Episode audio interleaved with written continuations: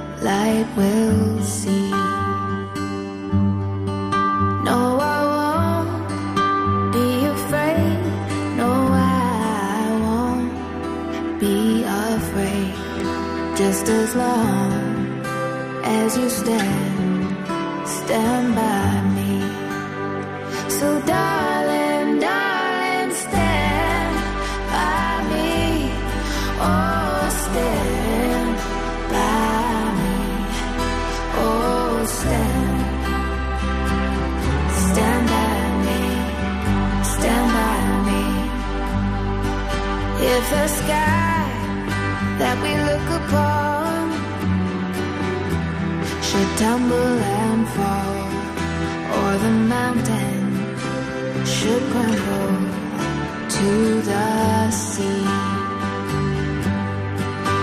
I won't cry, I won't cry, no, I won't shed a tear, just as long as you stand,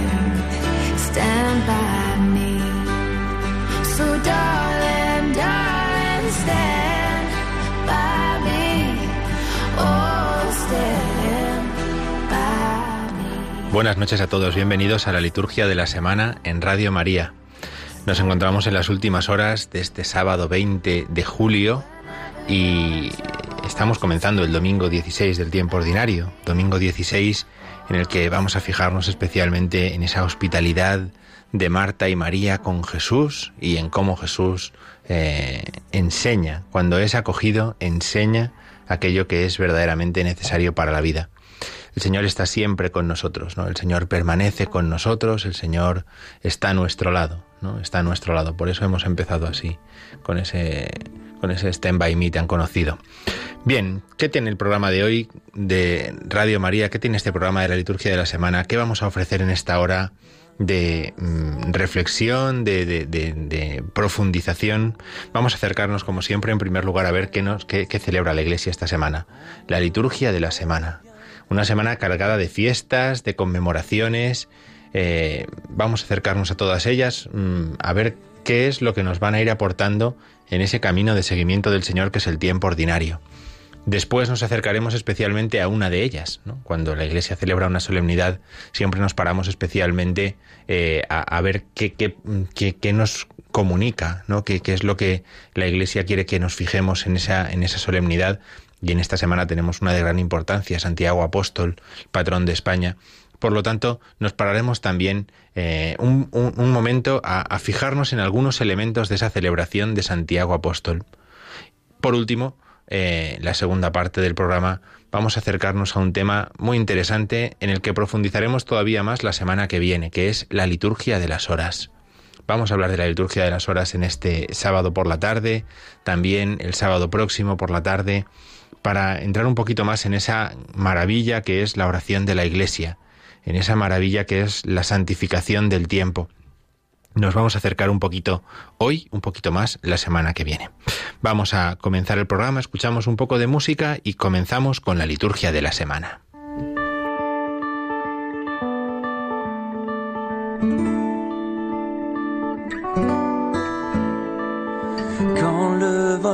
La vient assombrir ton ciel bleu, au lieu de baisser la tête, compte les bienfaits de Dieu.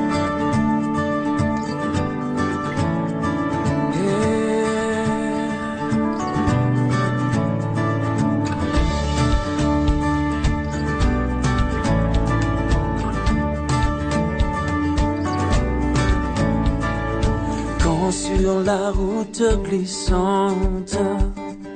Tu chancelles sous ta croix.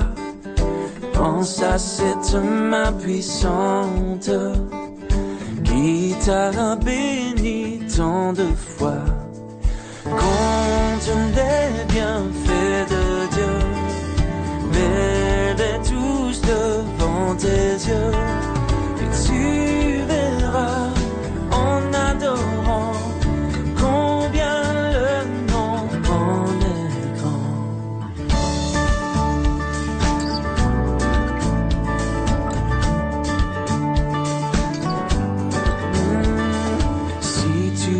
Dans le voyage. Plus d'un cher et doux trésor, pense au divin héritage. Qui là-haut te reste encore.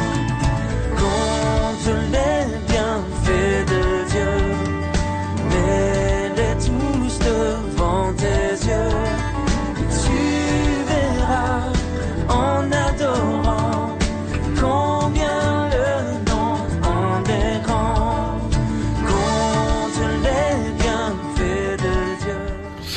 Muy bien, semana 16 del tiempo ordinario, la que comenzamos con este domingo.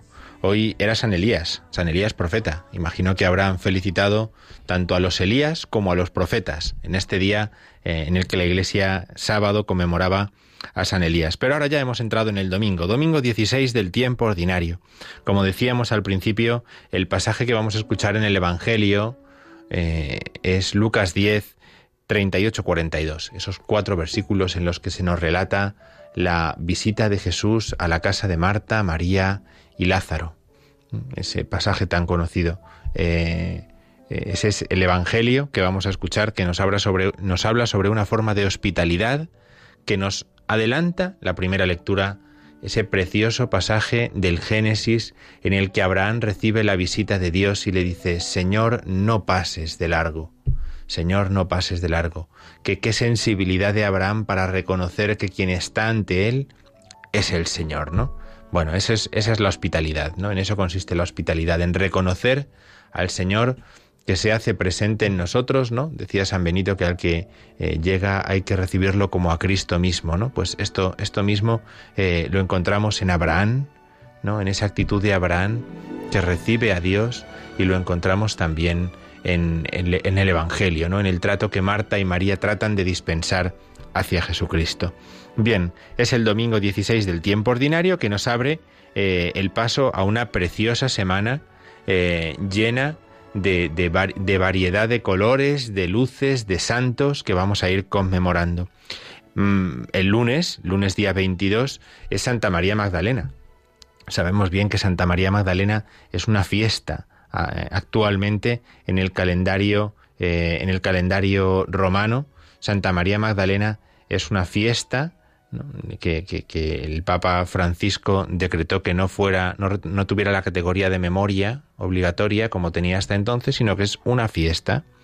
En esa fiesta eh, vamos a escuchar este precioso texto que es el prefacio de la misa de este día. Vamos a escucharlo. Fíjense cómo dice el prefacio. Dice, en verdad es justo y necesario, es nuestro deber y salvación aclamarte siempre, Padre Todopoderoso, de quien la misericordia no es menor que el poder, por Cristo Señor nuestro, el cual se apareció visiblemente en el huerto a María Magdalena, pues ella lo había amado en vida, lo había visto morir en la cruz, lo buscaba yacente en el sepulcro, y fue la primera en adorarlo resucitado de entre los muertos.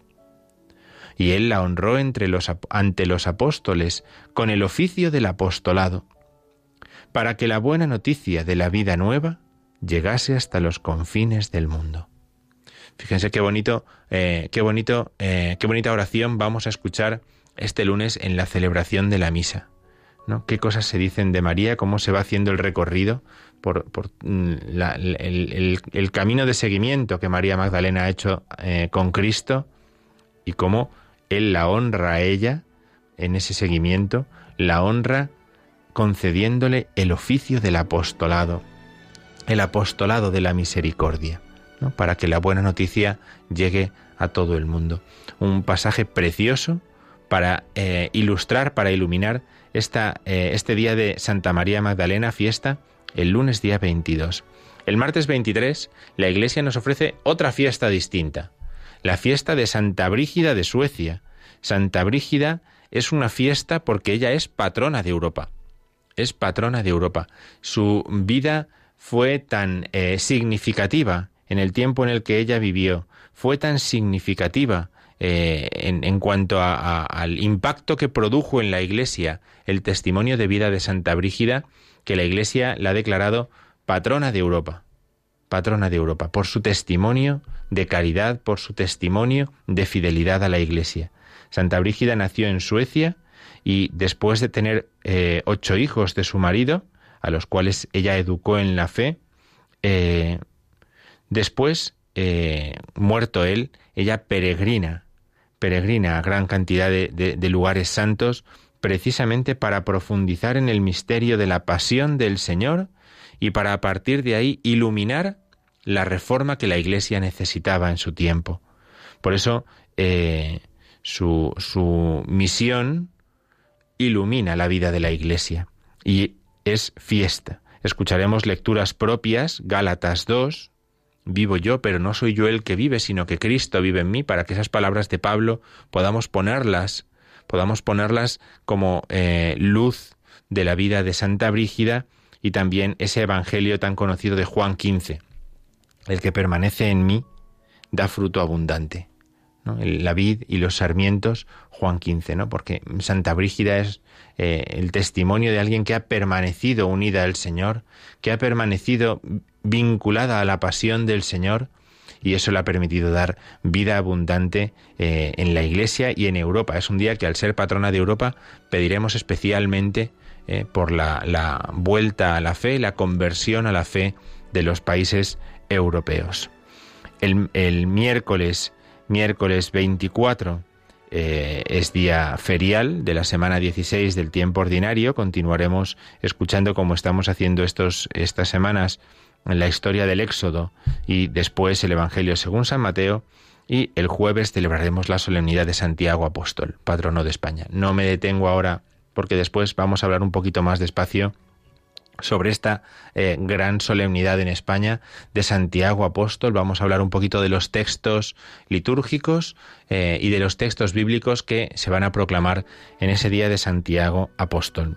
El viernes viernes 26 de julio, la Iglesia nos ofrece la oportunidad de eh, mirar hacia San Joaquín y Santa Ana, los padres de la Virgen María, según eh, aparecen sus nombres reflejados en el protoevangelio de Santiago.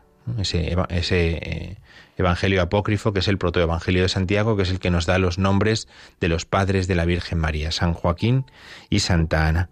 Escucharemos ese día eh, pues eh, también una oportunidad de hacer memoria, de hacer memoria de, estos eh, abuelos del Señor y por lo tanto de pedir especialmente por todos los abuelos. Especialmente pediremos por aquellos de los que nadie se acuerda, por aquellos que a lo mejor están más solos, ¿no?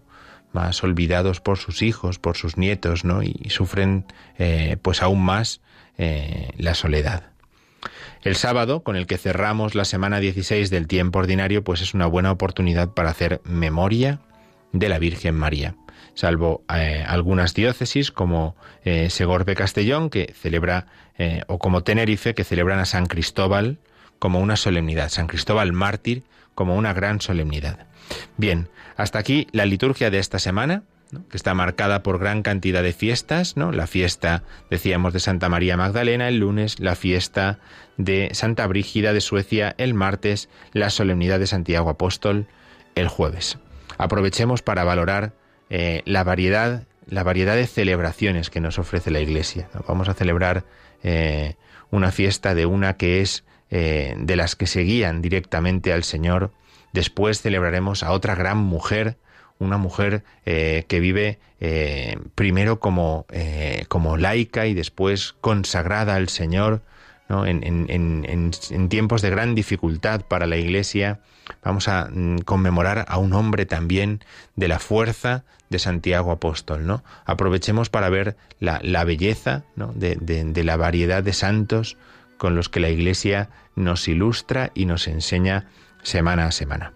Vamos a escuchar un poco de música y después hablamos un poquito sobre la fiesta de Santiago Apóstol, qué celebra la Iglesia y cómo lo hace el día de Santiago Apóstol.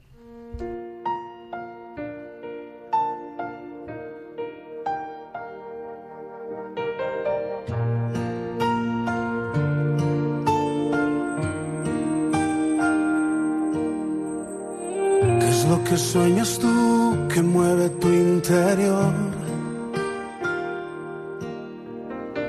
Que te llevó a la cruz como es tu corazón. ¿Por qué dejaste el cielo? ¿Cuál es tu pasión? Quiero entenderlo y conocer tu corazón. Y al conocer tu corazón, mi mundo se hace pequeño, se desbaratan mis sueños. Y al descubrir tu gran amor, cobra sentido mi vida, todo problema se olvida.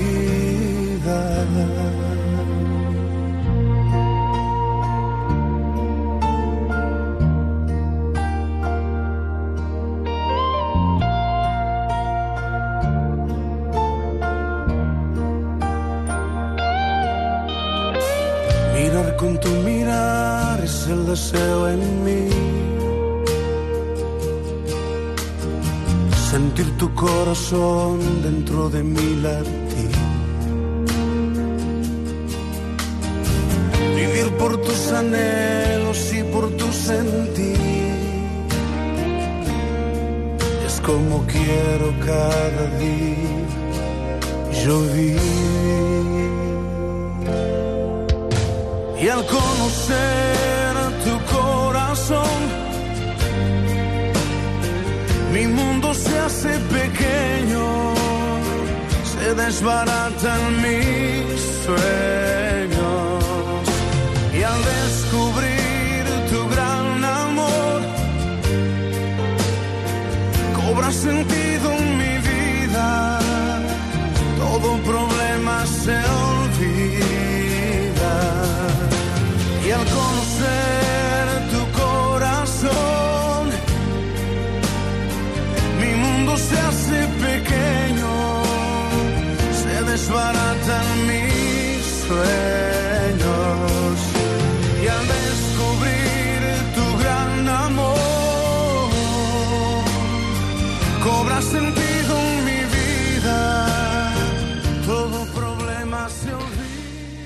Santiago Apóstol, nacido en Bethsaida, hijo de Zebedeo, hermano del apóstol Juan, presente en los principales milagros obrados por el Señor. Fue muerto por el rey Herodes alrededor del año 42. Desde la antigüedad está muy difundida la persuasión de que Santiago había predicado el Evangelio en los confines de Occidente. Después de la invasión maometana, el apóstol Santiago aparece venerado como patrono de España y de sus reinos cristianos. Su sepulcro en Compostela, a semejanza del sepulcro vacío del Señor en Jerusalén y de la tumba de San Pedro en Roma, atrae hasta nuestros días a innumerables peregrinos de toda la cristiandad. Esto es lo que nos dice el Martirologio Romano, ¿no? el libro que eh, enumera los santos de la Iglesia eh, y el día de su celebración, eh, sobre Santiago Apóstol. Esto es lo que nos dice sobre la, gran solemnidad que la Iglesia celebra en España eh, el próximo jueves. Piensen que las celebraciones de los apóstoles en un principio son todas fiestas, ¿no? de ese grado segundo que podríamos llamar que es el de las fiestas, ¿no? Conocemos que hay solemnidades, el grado más alto, fiestas, el segundo grado, y después las memorias, ¿no? Que pueden ser obligatorias o libres, ¿no? Pero solemnidad, fiesta, memoria. Las eh, celebraciones de los apóstoles en un principio son todas fiestas, salvo algunas especiales. Por ejemplo, San Juan, que cae dentro de la octava de Navidad y por lo tanto es celebrado como una solemnidad, o como por ejemplo Pedro y Pablo, el 29 de junio, que son celebrados por su importancia y por su lugar dentro de- de- del grupo de los apóstoles eh, como una solemnidad también. Como el patrón de España es eh, un apóstol, mientras que en el resto de la iglesia se celebra como una fiesta, en España se celebra como una solemnidad. Como una solemnidad. Una solemnidad significa que cuando vayamos a misa el jueves, por ser día, eh, día de, precepto, ¿no? En las iglesias en las que es día de precepto, eh, pues lo que vamos a escuchar, lo que vamos a escuchar es todo propio de esa solemnidad que se celebra. Vamos a escuchar dos lecturas y relato evangélico, vamos a escuchar gloria, vamos a rezar el credo, ¿no? Es una gran solemnidad de la iglesia, ¿vale? Pero además las lecturas tienen que ver con la fiesta de Santiago. Y como las lecturas, las oraciones. Pensemos que cuando vamos a misa hay dos elementos a diario en los cuales podemos fijarnos especialmente, que son las lecturas y las oraciones de la misa. Las lecturas son la palabra de Dios, la palabra que Dios nos dirige. Las oraciones de la misa son como la Iglesia ha recogido, como la Iglesia ha recogido en su enseñanza, en su tradición, en su espiritualidad, aquello que celebramos y nos lo devuelve como una oración, con la forma de una oración, para que podamos rezar. Por lo tanto, no podemos ir a misa y no prestar atención a las lecturas, no prestar atención a las oraciones que escuchamos en ella.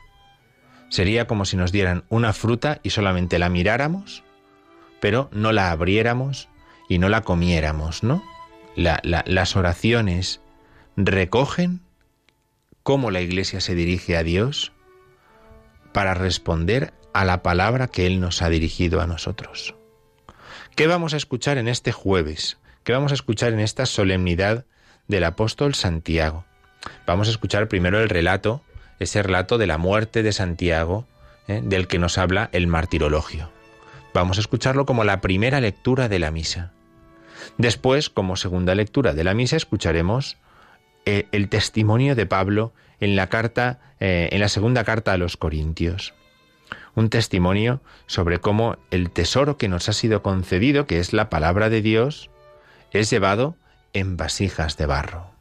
Un apóstol es una vasija de barro por su debilidad personal, porque ha sido llamado del Señor, llamado por el Señor a pesar de su debilidad, contando con su debilidad. Y así ha anunciado el Evangelio. Por eso eh, vamos a escuchar dos lecturas que nos van a preparar muy bien para entender eh, lo que escucharemos en el Evangelio. Cuando en el Evangelio después escuchemos que Juan y Santiago se acercan al Señor para pedirle un lugar a su derecha o a su izquierda, entenderemos bien, entenderemos bien con esos textos de Hechos de los Apóstoles y de Corintios, entenderemos bien qué es lo que se nos está queriendo decir, ¿no? El Señor se ha servido de la debilidad de eh, Santiago para hacerlo fuerte. Le ha hecho beber del cáliz de la pasión, le ha hecho derramar, le va a hacer derramar su sangre dando testimonio de Cristo, pero lo va a hacer a partir de su debilidad, transformando su debilidad. Este Podemos con el que van a responder Santiago y Juan se va a manifestar realmente cuando llegue la hora de su muerte, cuando llegue la hora de- del derramamiento de su sangre por el, por el nombre de Cristo. Esto es lo que vamos a escuchar en la palabra de Dios. ¿no? Conviene que sepamos quedarnos en ello. ¿no? Nosotros siempre intentamos llevar la palabra de Dios a nuestro terreno, ¿no? a lo que a nosotros nos dice, a lo que nos inspira, a lo que nos, nos, nos ilumina. Conviene que primero nos fijemos bien en lo que ha supuesto esto para Santiago. Conviene que nos fijemos bien en lo que ha supuesto para Santiago ser llamado por el Señor a dar testimonio con su vida y con su muerte de Jesucristo. Porque a partir de aquí entendemos cómo se ha fundado y cómo se ha asentado la Iglesia sobre el testimonio de los apóstoles, un testimonio sellado, fortalecido con el derramamiento de la sangre. El camino de los apóstoles es el camino de la cruz. El camino de los discípulos del Señor es el camino de la cruz. Y el camino de cualquiera que quiera ser discípulo del Señor pasa por ese camino de la cruz. Esto lo vamos a encontrar de una forma muy bonita también en las oraciones de la misa. Las oraciones de la misa son propias propias de España, son mm, propias nuestras y además en ellos vamos a encontrar elementos eh, muy significativos, ¿no? En ellos se nos va a hablar del martirio del apóstol Santiago, que es la primicia. La primicia de lo que le va a suceder a los apóstoles es lo que le sucede al apóstol Santiago, que después de haber llegado hasta los confines de la tierra, hasta el finisterre, anunciando el Evangelio, va a derramar su sangre, el primero entre los apóstoles, para anunciar lo que les va a suceder a todos.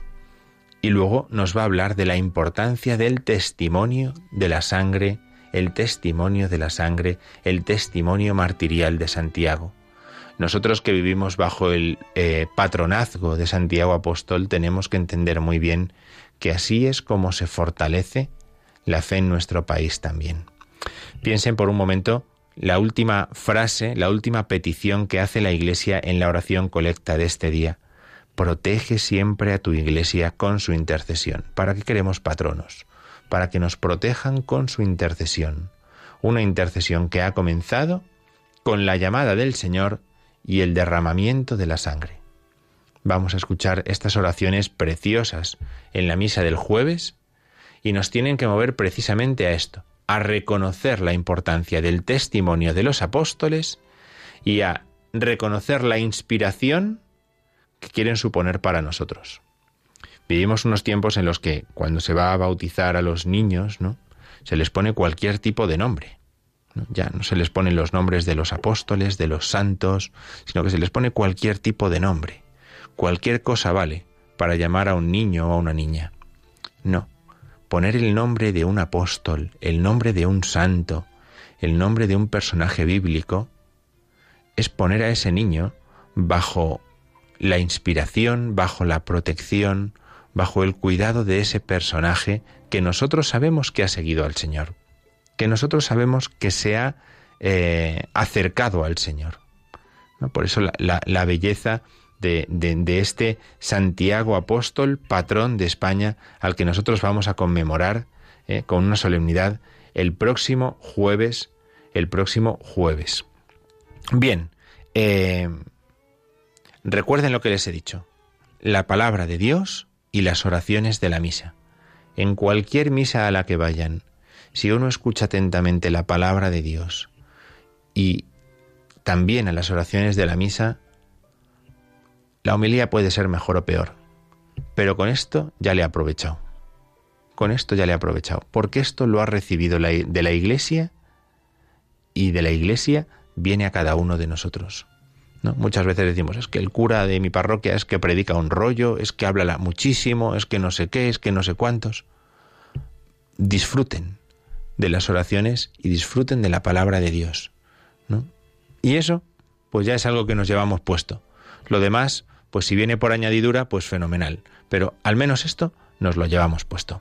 Vamos a escuchar un poquito de música, vamos a escuchar un poquito de música y nos vamos a meter en la liturgia de las horas. Vamos a hablar de la liturgia de las horas un par de sábados en la liturgia de la semana para introducir un tema interesantísimo de la vida de la Iglesia.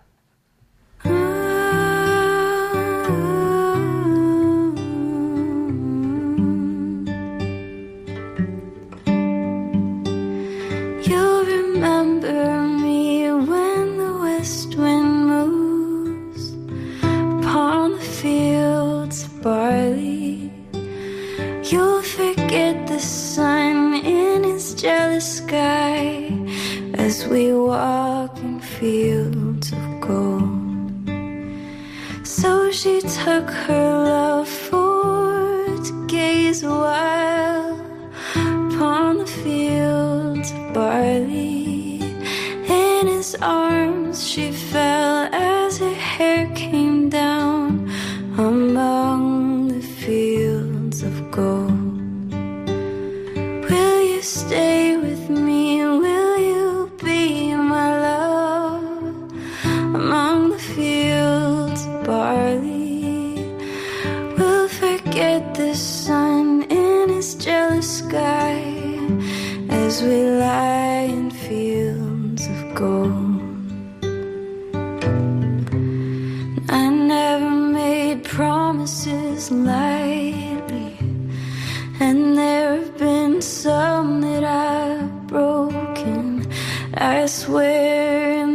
still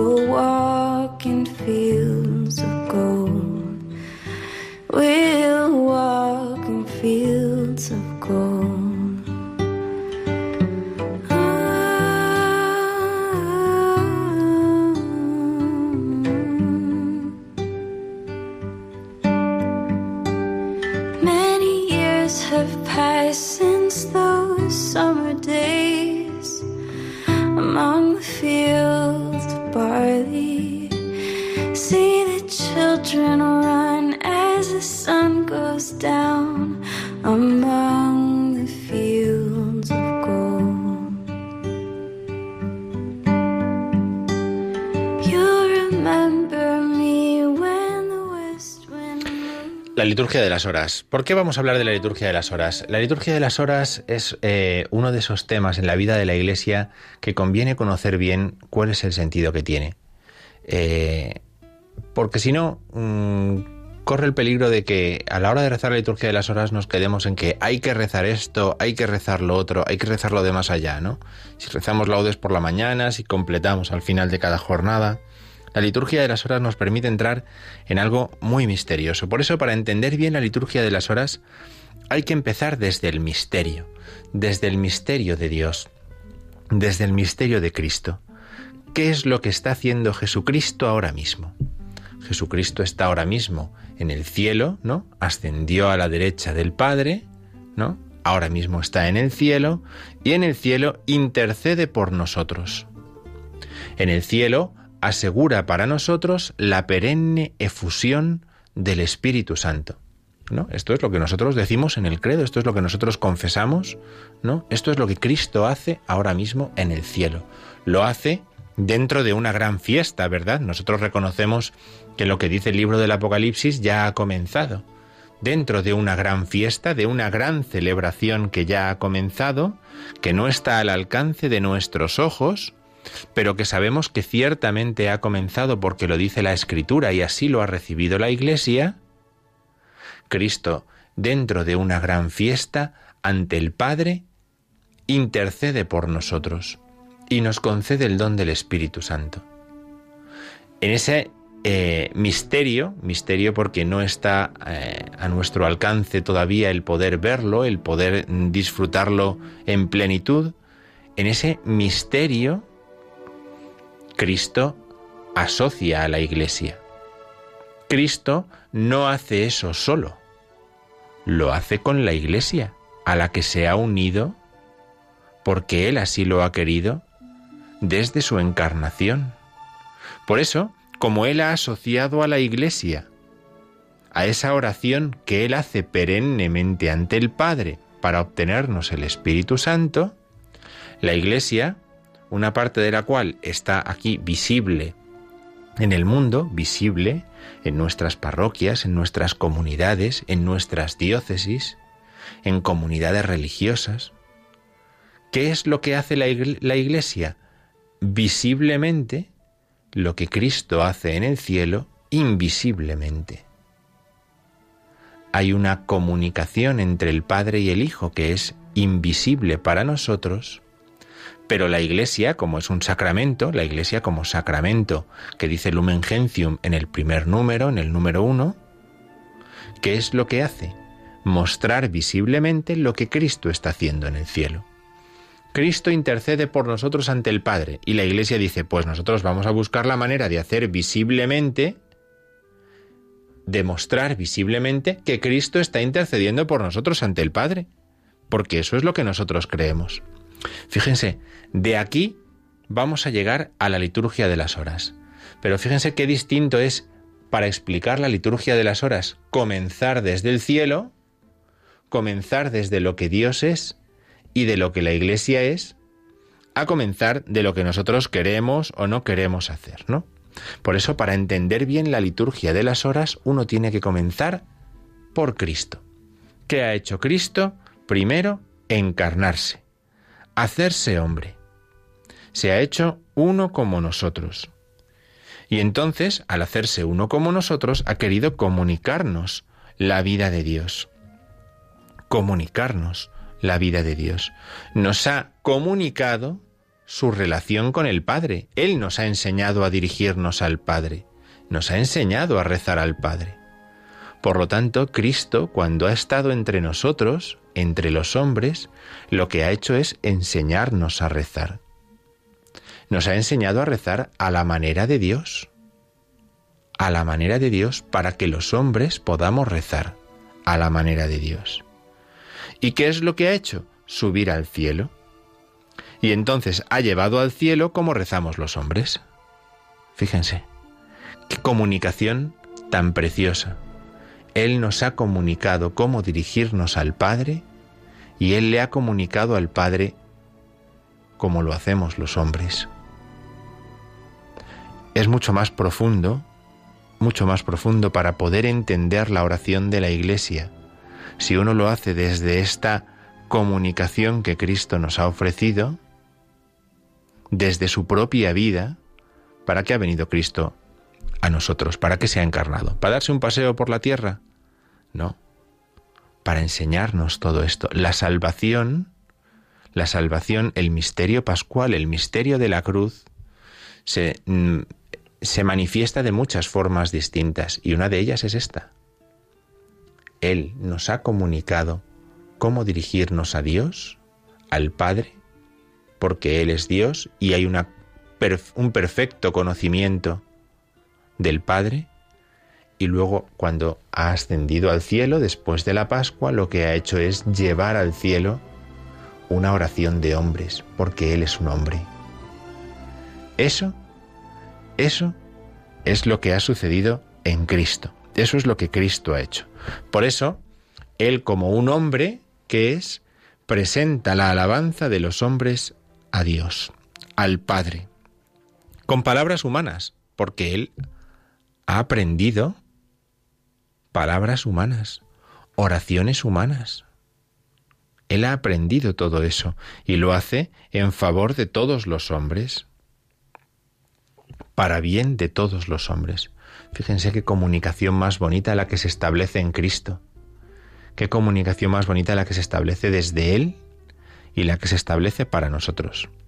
Estarán pensando, todavía no nos ha dicho ni una palabra de laudes ni de vísperas. Es que hay que ir más despacio para poder llegar hasta laudes y vísperas.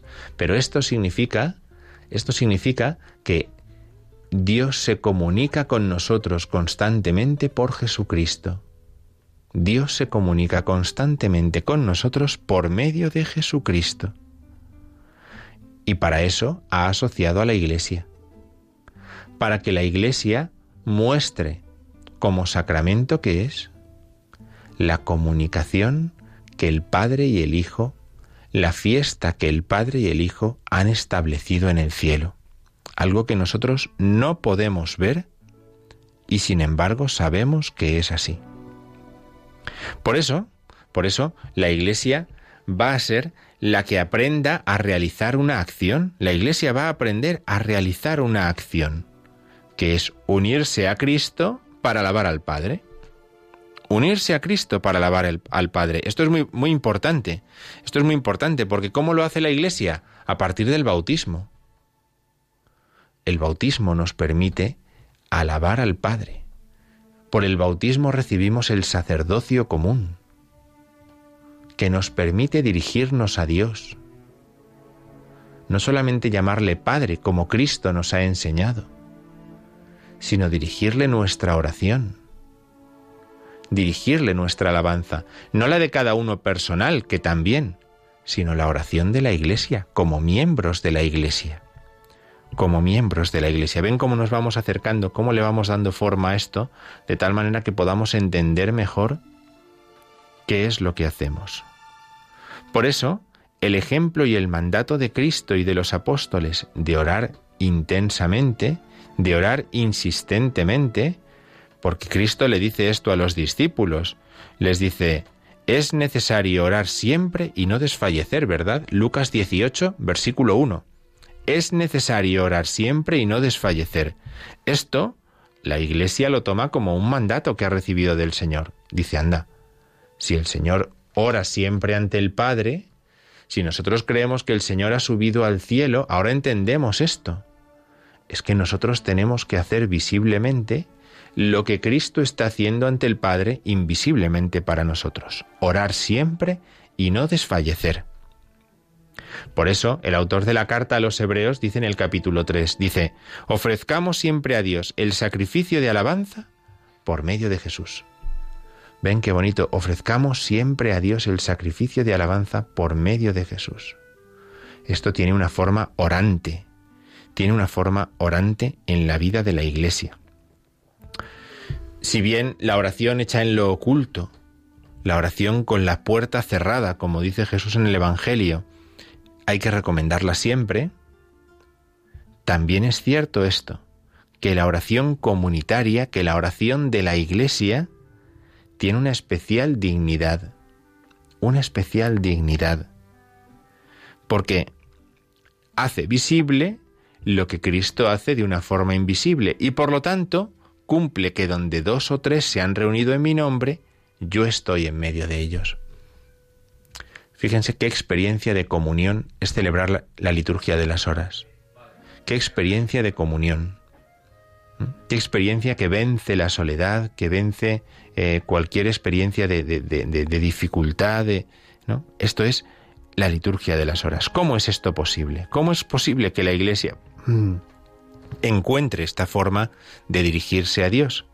Dice, bueno, pues además de la celebración eucarística, de la celebración de la misa, vamos a buscar una serie de formas de oración que sean conformes a nuestra tradición, conformes a nuestra historia, con las cuales nosotros mostremos esa alabanza, con las cuales nosotros podamos servir a Dios de día y de noche, santificar el tiempo, marcando determinados momentos del tiempo, lo que hacemos es significar que a Dios le estamos dando todo el tiempo. Por eso, cuando la Iglesia en determinados momentos del día nos dice, haced esta oración, rezad laudes, lo que está es mostrando que toda la vida del cristiano es un culto.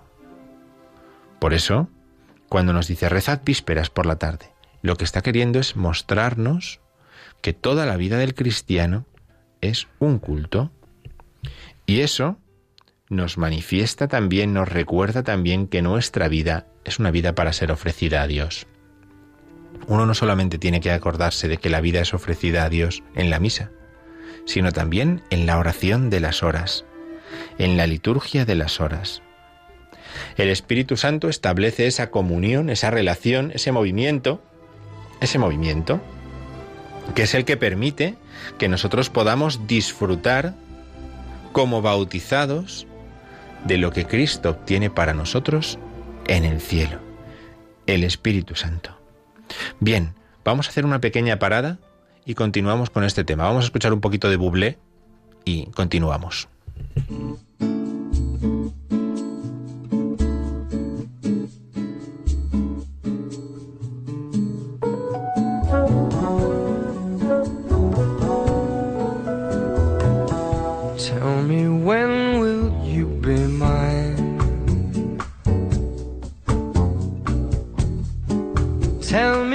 Me quando, quando, quando.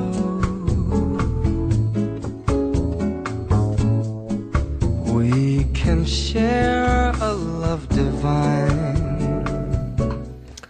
Si alguien quiere eh, preguntar sobre esto que estamos explicando, si alguien quiere intervenir eh, para hacer alguna pregunta sobre este tema de la liturgia de las horas, aunque como les decía vamos a seguir hablando de él la semana que viene, les doy el número para que puedan llamar 91 005 9419.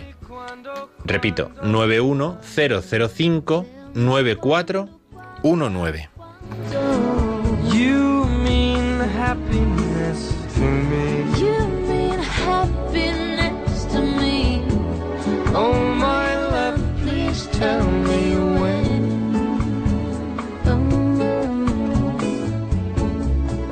Every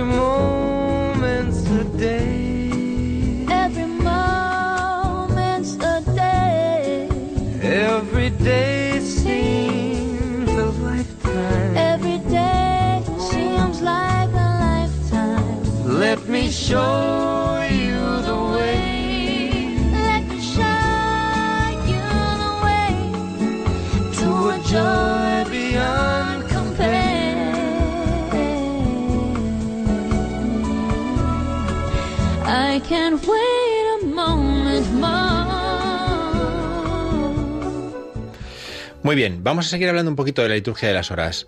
¿Cuál es el elemento fundamental de la liturgia de las horas? El elemento fundamental de la liturgia de las horas es la palabra de Dios. No hay ninguna duda. El elemento central en la vida cristiana y el elemento central en la liturgia de las horas es la palabra de Dios. Con la palabra de Dios, con la palabra de Dios se compone la oración de la iglesia, la oración de las horas, las lecturas, los salmos, las preces, las oraciones colectas, todo lo que podamos, los elementos que utilizamos normalmente en la liturgia de las horas, se componen por la palabra de Dios o se inspiran al menos en la palabra de Dios. Se inspiran. ¿eh? De tal manera que incluso las preces o las oraciones que podamos encontrar tienen el- la, la impronta de haber sido marcadas o de recordarnos o de llevarnos a la palabra de Dios. Por lo tanto, el elemento central es la palabra de Dios. ¿Esto qué significa? Que aquel que reza la liturgia de las horas profundiza en la palabra de Dios. Profundiza en la palabra de Dios. Disfruta de la palabra de Dios. Aprende cómo la Iglesia nos enseña a mirar la palabra de Dios y a interpretar la palabra de Dios. Por eso, por eso, la palabra que Cristo nos ha revelado nos conduce hacia Cristo. La palabra que Cristo nos ha revelado nos permite unirnos a como Cristo está alabando al Padre en el cielo. Claro, esto es estupendo porque ya no es solamente nuestras palabras, sino que nos servimos de las palabras que Cristo nos ha revelado. Es una auténtica eh, experiencia de comunión y de comunión en la vida de la Iglesia. Por eso eh, es, es muy importante que aprendamos a valorar este sentido que tiene la palabra de Dios y este peso tan grande que tiene en la oración de las horas. La palabra, la palabra de Dios. Hemos, eh, vamos a hacer un pequeño break, una pequeña parada en esta explicación porque tenemos una llamada. Madre mía, desde México. Mónica, eh, aquí buenas tardes, buenas noches, allí buenas tardes será, ¿no? Buenos días. Oh, ay, feliz, feliz de poderme comunicar. Es un tema que he seguido muchísimo, liturgia de las horas, y soy soy laica, pero para mí es todo después de la misa. Usted sería tan amable de explicar de hasta qué hora, porque luego se me pasan las laudes por el trabajo, lo que sea, o a veces me dan ganas de regresar a la lectura, que fuera un poquito más explícito para los laicos, y lo que haya que pagar se paga, porque es un tema precioso y es, es bueno. un culto a la vida, padre. Aunque lo explicaremos un poquito más eh, la semana que viene esto, pero laudes es la oración de la mañana. La- laudes es la oración Sí, sí. cuan- cuando sale el sol y vísperas cuando se pone el sol. Es así de sencillo. Entonces, la, la manera más fácil de orientarnos en esa. Si es media hora antes, una hora después, como comprenderá, no hay ningún problema, ¿no? Es una hora aproximada, ¿no? Entonces, eh, propiamente, pues, eh, pues laudes es la oración para cuando sale el sol, porque de hecho las oraciones y los salmos van a hacer referencia a eso, a la salida del sol, y en vísperas eh, a la puesta del sol, al caer de la tarde, ¿no? Entonces es la oración para cuando la luz del sol se va. ¿Vale? Entonces esta Es sería como lo el- mejor. el- el- la forma más aproximada. Lógicamente, si no he rezado laudes por la mañana, por la tarde no rezo laudes, rezo vísperas. ¿Vale? Que es, Sí, padre. eh, pero eh, la hora propia de laudes es salir el sol, vísperas, ponerse el sol. ¿De acuerdo? ¿Puede explicar sobre el oficio?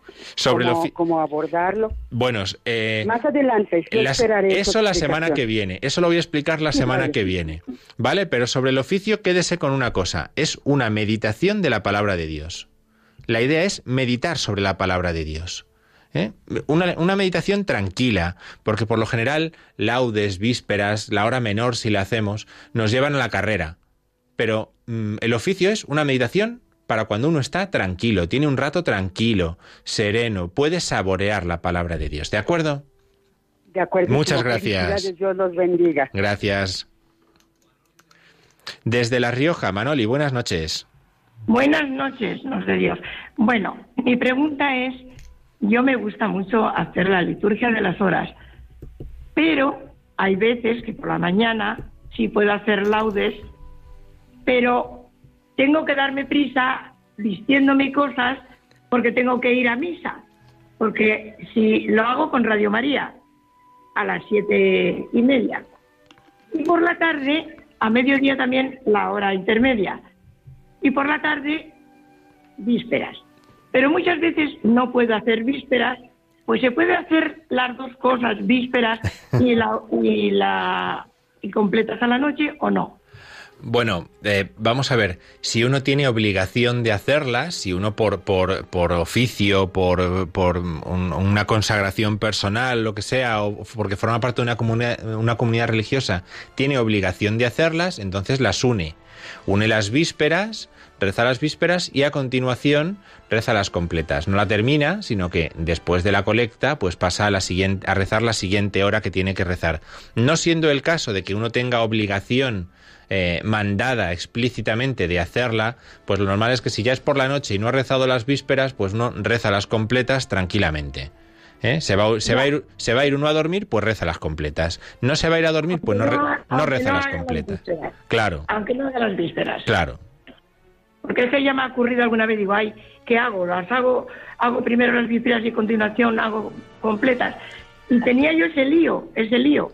Pues eh, lógicamente si uno lo quiere hacer no pasa nada, ¿no? Porque son cosas buenas, si uno las quiere hacer no pasa nada, pero eh, ya le digo, no teniendo obligación, pues a última hora de la noche que ya uno se va a ir a dormir, rezando completas es suficiente, es suficiente. Completas todas las noches, eso sí. Perfecto. Y laudes depende. Ahora que estoy en La Rioja, porque yo, nosotros estamos en San Sebastián, pues es que me encantan a mí. La mañana laudes me encanta. Y cuando le he oído, he oído hablar de la liturgia de las horas, digo, ay Dios mío, ahora es la mía. Pues la semana que viene seguiremos hablando de esto, ¿vale? No se lo pierda. Me encanta, gracias. Gracias, buenas noches. Buenas noches. Muy bien, pues eh, vamos a escuchar un poquito de música que vamos a ir terminando el programa de hoy ya, ¿vale? Escuchamos un poquito de música para ir cerrando el programa.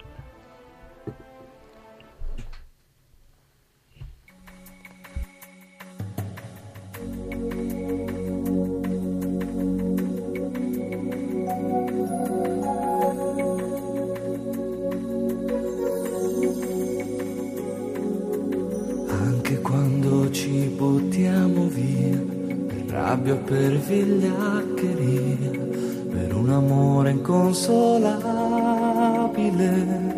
Anche quando in casa è il posto più invivibile. E piangi e non lo sai che cosa vuoi. Credi c'è una forza in noi, amore mio, più forte dello scintillio di questo mondo pazzo e inutile. È più forte di una morte incomprensibile e di questa nostalgia che non ci lascia mai. Quando toccherai il fondo con le dita, a un tratto sentirai la forza della vita che ti trascinerà con sé. Amore non lo sai, vedrai una via di uscita c'è.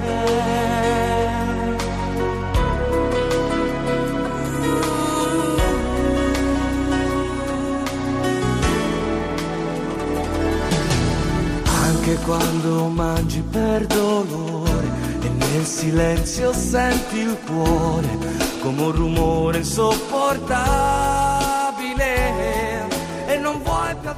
Muy bien, pues hasta aquí ha llegado la liturgia de la semana en este sábado 20 de julio de 2019. Hemos eh, presentado todos los santos que la Iglesia celebra en esta semana próxima, en esta semana que comenzamos, y hemos tratado un tema interesante que es la liturgia de las horas. El próximo mm, sábado seguiremos hablando de la liturgia de las horas también aquí en este programa, la liturgia de la semana en Radio María. Que tengan buen domingo y una feliz semana a todos. Gracias.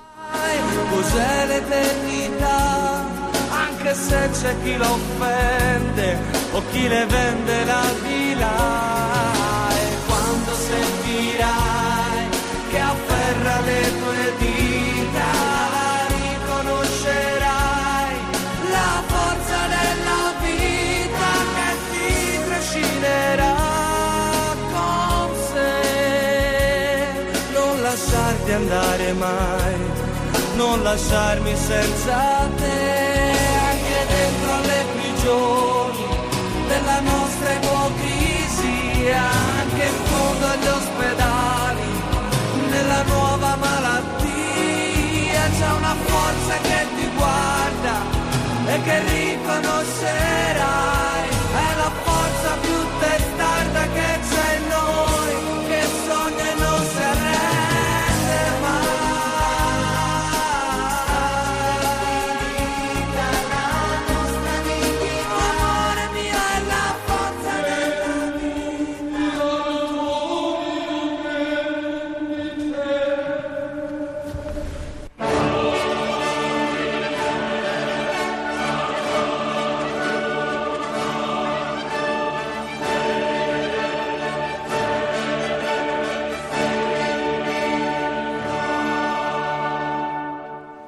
Han escuchado La Liturgia de la Semana, un programa que hoy ha dirigido el padre Diego Figueroa.